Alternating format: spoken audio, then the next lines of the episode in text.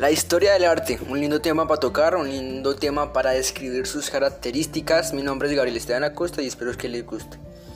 La historia del arte, el arte es casi tan antiguo como el hombre y surgió hace 30.000 años. Las primeras manifestaciones artísticas datan del Paleolítico Superior.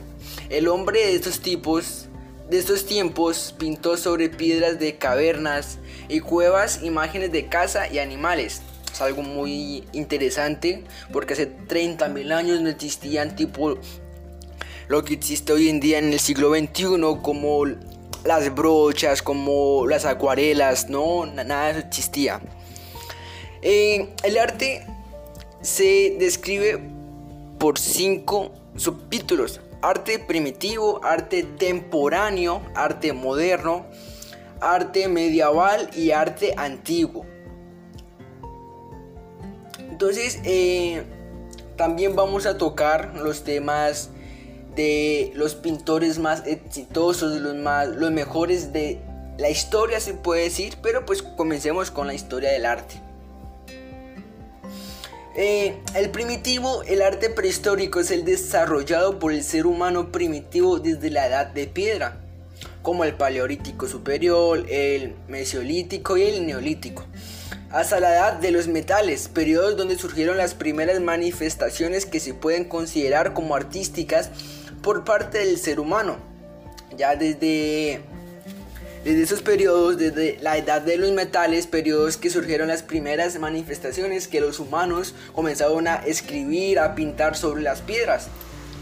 Eh, la, la prehistoria también un arte que es como el caballo Altamira, es un caballo genial, se ha pintado hace años, años, pero genial.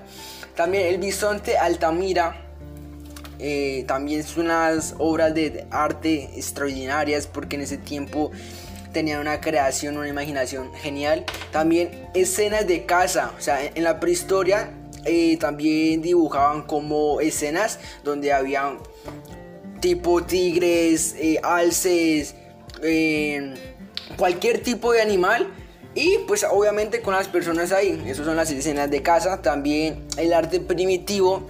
En el paleolítico tuvo sus primeras manifestaciones artísticas alrededor del, eh, del año 25.000 antes de Cristo. O sea, eso fue, mira, eso fue hace años, o sea, fue antes de Cristo. Estos primeros vestigios son generalmente utensilios de piedra trabajada. Ya esta piedra es una piedra la, piedra que utilizaban en el arte paleolítico era una piedra trabajada con sílex y obsidiana. O sea, es una piedra excelente. También en la edad de los metales, en el, arte primitivo, la, la, última fase prehistórica es la de la edad de los metales, pues la utilización de los elementos como el cobre, bronce y el hierro supuso una gran transformación material para estas antiguas sociedades. En la edad del hierro eh, destacaron las culturas de Hallstatt, Australia, Austria, y la Tene de Suiza. La cerámica en ese tiempo, en, el arte primitivo, en la edad de los metales, también se utilizaba la cerámica, era policroma, como decoraciones para geométricas, para aplicaciones de adornos metálicos, bueno, etc. Eh, también la prehistoria, eh, se han visto esas piedras que son como para hacer como una, o tipo dobladas, una piedra grande doblada. Se llaman Meyers y Dolmenes, o sea, son piedras hace años. Eh, también el arte neolítico, es, en, esa época aparecieron los primeros vestidos de poblados con una planimetría urbanística. O sea, es genial en el arte neolático ya comenzaron con las pinturas, creo que con sangre, con tinta. Genial. El arte antiguo, periodo aproximado de 4000 años antes de Cristo a 1000 años después de Cristo, Egipto, India, China y civilizaciones precolombinas. Se centra en su estudio e interpretación formal, técnica estructural y ideológica. Eh, también en el arte antiguo está la Mesopotamia, eh, Egipto, Las características de, Egipto son geniales. ¿Por qué?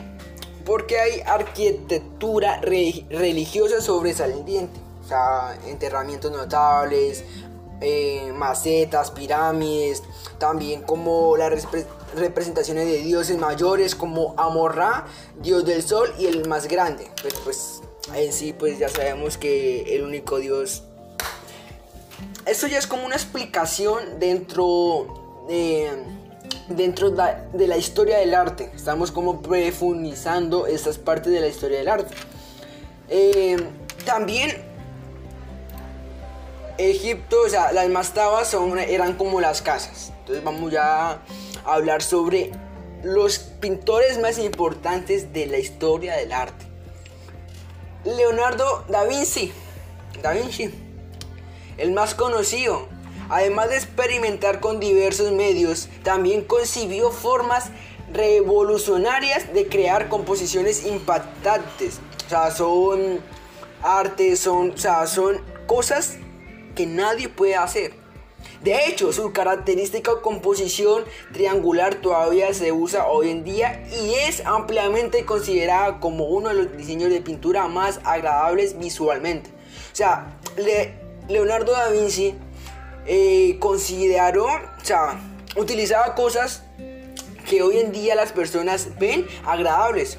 También fue uno de los primeros defensores del estudio de modelos anatómicos para perfeccionar su arte, que era algo ilegal en ese momento. Eh, las mejores obras de arte de él fue la Mona Lisa. También está Miguel Ángel. Es Miguel Ángel probablemente se veía a sí mismo como un escultor. Su lugar en esta lista celebra su ingenio o sea, aquí aparte de ser el mejor artista, es el mejor ingeniador por su ingenio top. Si bien sobreviven pocas pinturas de Miguel Ángel, las que aún se mantienen están entre las mejores de la historia. Su habilidad para dominar rápidamente la pintura al fresco y llevarla a nuevas alturas e-, es evidente tanto en el techo de la capilla Sistina como el juicio final. Las pinturas de este señor, de este muchacho, algunas se consideran, algunas eh, se guardan, pero pues algunas no, no sé qué pasó. También está el Artemisa Gentilci. Esta figura clave de la pintura barroca también fue una de las primeras artísticas mujeres en tener éxito a lo largo del siglo a lo largo del siglo II. Artemisa Gentici creó pinturas dinámicas y explosivas con su característico uso del clarosuro y una peluta vibrante. O sea, es genial. Y también vamos a hablar sobre los cuadros más famosos de la historia. Ya como antes hablamos, antes hablamos de de los pintores más importantes de la historia del arte ya hablamos de uno, no vamos a hablar de otros. También está los cuadros más importantes de la historia. Eh, está la Geoncoda de Da Vinci 1504, también conocida como la Mona Lisa. La Noche Estrellada de Van Gogh 1889. Genial, genial esa noche estrellada. O sea, no es una gran obra de arte, pero o sea, tiene sus toques artísticos. Las Meninas Velázquez de 1656. O sea, también es una es unos cuadros genial. También la Guernica Picasso 1933.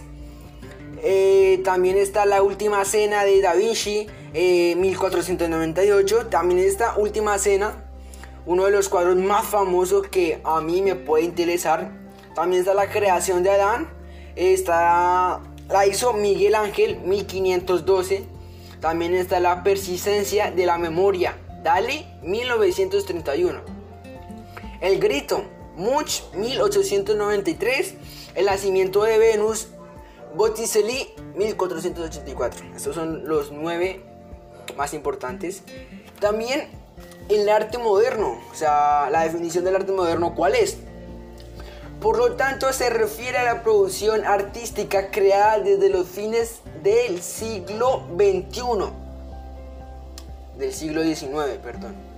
Al igual que ocurre con la idea de arte contemporáneo, la expresión puede estar vinculada a distintos tiempos históricos. Desde el siglo XIX, siglo XVIII, no, creo que del siglo XIX comenzó ya el arte moderno a especializarse más en la tecnología de hoy en día.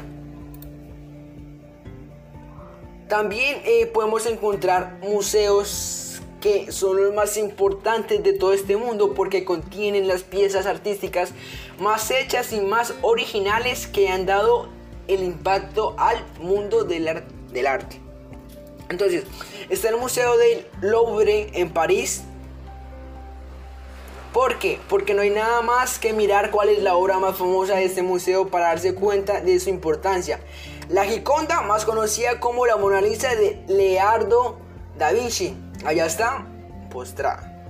También está el Metropolitan Museum of Art en Nueva York, con más de millones de obras de arte procedentes de todas las partes del planeta. El Museo del Prado en Madrid no solo es uno de los de las pinacotecas más famosas del mundo. También es la más importante de España. Interesante esa parte. La National, eh, National Gallery of Art en Washington, Estados Unidos. Eh, una de las galerías de arte más famosas del mundo se encuentra en Washington. O sea, es una de las más importantes también. El Museo de Reina Sofía en Madrid. El Museo Nacional Centro de Arte Reina Sofía Cuenta con una de las mayores y mejores colecciones de arte contemporáneo del mundo. Genial. El Museo Británico de Londres, la piedra de Rosetta, una colección inigualable de momias egipcias y parte del friso del Parteón. Esos son uno de los museos más importantes del mundo. También hablemos, toquemos el tema de las conservaciones y restauraciones de obras de arte. Genial. Al igual que cualquier otro objeto, una obra de arte puede sufrir deterioro con el paso del tiempo, principalmente por el juicio de la luz solar, la humedad o la mala conservación de productos inadecuados. Las actividades de conservación corresponden a examinación, documentación, tratamiento, prevención y, cuidado, soporte a la investigación de las obras de arte. Para ello es necesario realizar algunas medidas y acciones que tengan como objetivo evitar o minimizar futuros deterioros o pérdidas en el patrimonio cultural. A lo anterior se le conoce como conservación preventiva, la cual consiste en una limpieza sistemática del bien cultural teniendo en cuenta el tipo, soporte, la edad, lugar donde se encuentra. Sin embargo, sin embargo, si la obra de arte ya comienza a prestar pequeños daños, encontrándose en un estado de fragilidad notable, se le puede aplicar conservación curativa, la cual se aplica directamente a la obra con la finalidad de detener el daño, el daño presente y reforzar su estructura. Técnicas y procesos de restauración de obras de arte, o sea, es genial evaluación global de la obra, determinación del contexto y la época en la que se creó la obra, estudios de técnicas y materiales utilizados en la época, aplicación de luz ultravioleta para obtener datos sobre la superficie de la obra, la reflectografía y infrarroja accede a niveles profundos de la capa pictórica. La, la radiografía informa sobre aspectos estructurales y constructivos para este cuadro. También si tienes también se puede como tipo el estudio estratigrafíco profundizada en el conocimiento en la materia pictórica. Se estudian los tejidos empleados como lienzo, las maderas de los soportes y los materiales ecultricos. También vamos a analizar, vamos a analizar una de las estructuras más lindas, hermosas, que es el alto relieve, el bajo relieve y el bulto redondo. La verdad tiene unas obras artísticas, o sea, son como... Eh, se puede especificar también como es significados con arcilla. O sea, uno con arcilla puede hacer geniales cosas. Entonces, eh, profe, ya eh, hice un pequeño, un pequeño podcast de esto, profe. Espero, o sea, no fue tan largo, pero, profe, chicos, las personas que me están escuchando, esto fue la historia del arte. Entonces ya.